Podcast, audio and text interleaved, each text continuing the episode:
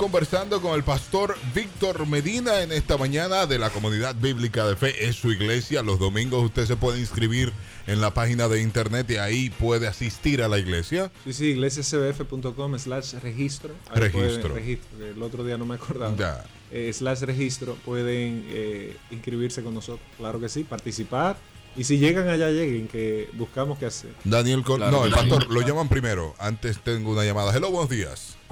Hola, Hola. Sí. Hola. no quiero llevarle la contraria al pastor, pero una paciente diabética, para evitar que eh, pierda su pie, debe ir a una evaluación médica. Lo que pasa es que lo dejamos todo con la otra. Ah, para evitar, que debe ir a una evaluación médica, dice. Sí, Claro que sí. lo que- Ok. se le No, pero no es la contraria. Claro que sí, eso es lo correcto. No, no, so- sí. Lo que, lo que yo quería decir era que Fue por, por, por un clavo. un accidente, por un exacto, accidente o sea, se dio accidente, cuenta. Se da cuenta y ese accidente no lo, o sea, ¿quién No fue previsto, no, no, no fue fue- previsto, no sí. estaba controlado y Eso de lo repente entendemos. me caí Y no lo sabía, ah, no lo no sabía. sabía que tenía esta condición, ya sí, claro, el protocolo médico, Si tuviera la condición y sabía que con la condición se cuida más. pero igual que se hubiera caído, por ejemplo, aún con la condición, Igual. ¿quién controla? No, eso? no hay control. Eh, eh, No hay cosas que exceden nuestras control. capacidades de control. Nos metemos al Papa, Daniel Lo, Colón. lo único que para una caída es el piso. Bueno, fíjese, pastor, que el Papa Francisco aprobó las uniones civiles entre personas del mismo sexo Aprobó. por primera vez. Sí, señor, el pontífice Dijo que era sí. entrevistado para un documental, documental francesco, que se estrenó el miércoles en el Festival de Cine de Roma. El apoyo papal apareció a mitad de la película, que profundiza en los temas que más preocupan a la migración, la desigualdad racial y de ingreso, y las personas más afectadas por la discriminación. Ok, eso no importa. Lo que importa es que, el Papa dejó que los pájaros se casen. No, No, Daniel. lo pongas así No, Daniel, así no. Son seres No, ¿Cómo humanos. ustedes ven eso, No dijo pastor? que los, pa- eh, los pájaros se casen. No dijo eso. Dijo que Ah, las bueno. personas del mismo sexo pueden estar juntas Quieren maquillarlo sin todo. discriminación. Por- Eso no es discriminación. Porque todos somos hijos de Porque Dios. todos somos hijos de Dios. Sí, yo creo que él. hay un eh, que hay una mezcla de, de un error teológico y yo pienso que los más afectados ahora mismo la gran confusión la tiene la población católica por el tema del vicariato del Papa, o sea, y es lo que siempre hemos planteado desde la esquina de la Reforma que la autoridad fundamental la tiene la palabra de Dios, ni un pastor ni un papa. Eso le iba a decir. Ese está pasando la Biblia por donde le da su gana, entonces. sino la palabra de Dios. Entonces, bueno, si tú opinas eso, Ya usted sabe. Ya, eh, que- usted que estoy muy de sabe. acuerdo. Sí, no, ey, pero espérate, no es que yo ignoro la Biblia. eh, Yo, No, yo, no, no, yo he no, leído la Se Biblia. está yo acabando el mundo, las piedras están hablando. No, Sí, pero, pero espérate, tremendo. Es- correcto. Porque ahí viene el tema. Fuera de lo que es un Estado de Derecho o cómo los gobiernos legislen, la iglesia debe tener una posición afín con la palabra de Dios. Por encima de lo que yo piense, de lo que el otro piense. ¿Qué se conoce de este Papa? Que siempre ha sido más izquierdista en sus planteamientos desde que era arzobispo, Revolucionario. No, y muy populista en también. ¿eh? argentino. eh, en, en Argentina. El y Che. eh, obvio que eso es un planteamiento populista, pero eso le va a generar, aparte de una confusión a la masa de amigos católicos, también le va a generar eh, un serio problema a lo interno de, lo- de, la, de los colegios cardenalicios Claro. y demás. Hay un lío ahí, ¿verdad? Porque Porque ahora. eh, muchos de los papas son, eh, de los eh, cardenales son ultraconservadores. Ultraconservadores. Si tú estudias un poquito la historia de los últimos 40 años del siglo pasado y te das cuenta de el porqué del Concilio Vaticano I y Concilio Vaticano II. Concilio Vaticano II, y mira que mi fuerte no es la historia de la Iglesia Católica, pero, pero bueno, de la Iglesia Católica Romana Apostólica Sí, de la iglesia sí. Eh, tú te das cuenta que el Concilio Vaticano II lo que propugnaba era la apertura un poco. Y ahí es que se hace el tema de, de- de que las misas se puedan dar en diferentes idiomas, pero el Que mundo completo estaba pendiente de eso. Y el mundo venía respirando un poco de muchas tensiones, sobre todo dos grandes guerras en las cuales se esperaba del Papa Pío en la Segunda Guerra Mundial una respuesta frente a los alemanes, frente a los eh, ingleses, que él, él se mantuvo neutro. De hecho, ha sido muy criticado por eso. ¿Qué está pasando ahora? Que la posición papal está repitiendo lo mismo. Está manejando una ambigüedad en la terminología. Porque una cosa es decir que dos personas merecen tener un Estado de Derecho indistinto a las preferencias teológicas. Eso hasta usted lo cree. Bueno, yo creo que toda persona debe estar legislada bajo un estado de derecho.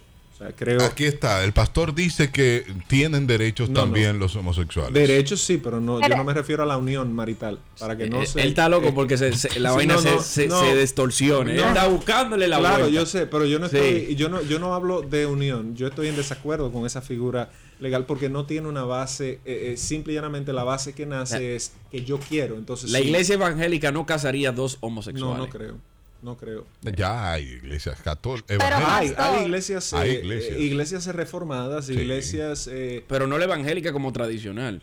bueno, eso es un poquito más amplio el debate. Porque- si tú hablas de una iglesia pentecostal, no, no. porque hay- demasiada rama también. Hay iglesias históricas, o sea, Sí. presbiterianas, reformadas, episcopales en el mundo que han adoptado no solo esa postura, sino que colocan eh, personas abiertamente a favor de eso en posiciones Se casaron sacerdotales, se casan. Sí. Pero, pero eso es una desviación del texto y lamentablemente eso ha pasado en la iglesia. ¿Esa es una posición discriminatoria? La respuesta es no, porque ahí vuelvo al tema. Sí. Tú hablas de discriminación, pero tú me discriminas a mí porque yo esté en desacuerdo con eso. ¿Dónde está entonces la equidad que tú estás planteando? No, yo pastor. tengo derecho a no estar de acuerdo. Exacto. Ellos no, no son. No, No, son tolerantes y me exiges una tolerancia. Eso es Quiero, poner este, este detalle. Mira esto. Cuando tú hablas de, de estar, de, de generar una base para propugnar una ley, es porque un grupo se asocia y dice, nosotros Sí. entendemos que tenemos... Hay un sector a favor. Nosotros entendemos que tenemos... Pero pastor, derechos". eso no, no le quita fuerza a la palabra ahora de ese líder religioso cuando él hable de la Biblia, ya él respetando la Biblia como tal. Yo creo que él le quita bastante fuerza porque hay temas ambiguos en la Biblia, pero ese no queda nada ambiguo. De hecho, en mi canal... ese de hablé lo primero, ese del primer mandamiento. Ese está en los mandamientos incluso. No, de, no, No, No, no, los no, mandamientos pero, no. pero, pero No, que- no. que es No. hombre y mujer. No, no, lo dice. Bueno, que no, claro, no, en los no. mandamientos, Queda pero, claro. pero en la teología bíblica queda claro. Ahora, el tema está Ajá. en que en mi, Hombre y canal, mujer lo creo. en mi canal yo hablé al respecto de ese tema. Es lógico, bíblicamente hablando, y esto es una teología. Eso no tiene que ver ni siquiera con sociología, ni con filosofía, ni con ética. Teológicamente, y esto es para el que cree en teología y cree en la Biblia, Sí. independientemente de su forma de verlo, la Biblia es clara al respecto. Entonces, si tú estás en esta esquina, ahí no hay ambigüedad. Lo que sí pasa muchas veces es que la iglesia no sabe administrar este tipo de figuras y este tipo de formas. ¿Por qué? Porque ahí viene entonces un acento como que si ese fuera el único pecado y entonces entramos en una forma de rechazo, en una Sí. forma de discriminación. Ahí sí cabe. Pero la- el que la iglesia rechace eso, yo creo que está siendo coherente con su figura. Lo que tú dices del Papa. Pero hay que decir que el, el Vaticano rechazó lo que dijo el Papa. Dijo que no dijo lo que dijo. Ah, no, eso no, claro. es que, claro, es claro. que el papa, el, Ahí viene la católica. Sí. no, no es eso, porque muchas cosas, el, el Papa puede decir una cosa y yo no puedo estar de acuerdo con eso. Lo que te quiero decir es que él dijo del matrimonio civil entre personas del mismo sexo. No es que, no es un matrimonio eclesiástico, ¿entienden? Pero él O está sea, apoyando él lo que quiso- lo que pasa es que él Se lo pueden quiso casar decir por- por la ley, odio. pero por la iglesia Mira, y no. eso que no estoy de acuerdo, porque yo soy eh, de, de la parte de la iglesia católica que dice que la familia está Tú constituida. eres por conservadora, tú eres hombre y una conservadora. Ultra Sí. conservadora. En cierto punto, no, no, no, en cierto punto. Lo que te quiero decir que él se va a la parte del rechazo. Eso puede también ser algún tipo de, de atraer personas a la iglesia, porque tampoco uno puede andar rechazando. Pero a tú no todo lo puedes traer con, con engaños. Exactamente, yo creo ahí eso, eso y lo mismo que un predicador que se pare a venderte el cielo con dinero o las indulgencias papales del siglo XVI. Eso es engaño. exactamente lo mismo. Eso es engaño. engaño. Entonces, engaño. si tú vas a venir, ven por la coherencia y la verdad. Mira, nosotros pensamos, No me tú engañes. quieres bien, si no, no venga.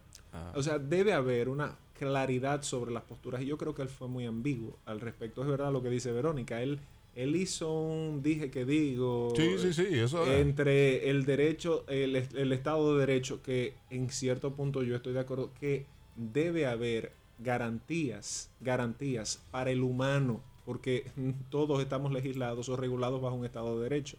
Ahora, si eso tú lo escalas a si la iglesia está de acuerdo con la unión entre personas del mismo sexo y tú lo dejas ambiguamente, estás errando a las escrituras. La respuesta es no, la Biblia no está de acuerdo También. con eso. Ahí está. Aquí, para cerrar ya. Lo que Sí. no dijo el Papa, los homosexuales tienen derecho a formar una familia. Lo que sí dijo el Papa, Las personas homosexuales tienen derecho a estar en la familia. Son hijos de Dios. Tienen derecho a una familia. Eh, Es lo que te digo, no- no eso, digo eso, voy eh, a por- decir. por- porque eso es un conjunto de, de verdades a medias que puede generar una gran mentira. Ahí hay un... Es cierto, ¿cómo tú vas a rechazar? Tú no rechazas, pero como si un hijo tuyo mañana te dice eh, que tiene una preferencia sexual, del, tú le vas a decir, no, tú no eres hijo mío. Váyase de aquí. Exacto. Imposible. No, no, no, no. Entonces, Vaya, eh, obviamente que hay que concordar con la idea de que nadie debe ser rechazado en una familia. Ahora, modificar el núcleo y el concepto de la familia bíblica y dejarlo ambiguo en la posición que ese señor tiene es un peligro para la iglesia Es un error, es un Es error, un error. garrafal. y sí. para su posición eso probablemente tenga un costo bastante alto. Sí, yo creo que sí. Gracias, Pastor Víctor Medina, ustedes. por estar con nosotros. Nos encontramos el jueves. Sí. Eh, sí, sí. Sí, sí, sí, estamos aquí el jueves. Sí, sí. Ah, pues el pastor estará el jueves con nosotros con más temas interesantes como Severísimo. este. Vamos a estar atentos. Vamos a estar Al atentos. Papa, sí. Al Papa también. Ah, pero Vamos a ver, por si vamos a ver. acaso, por si acaso. Sí, señor. Mañana a las 7 de la mañana nos encontramos con mucho más de Ultra Morning Show.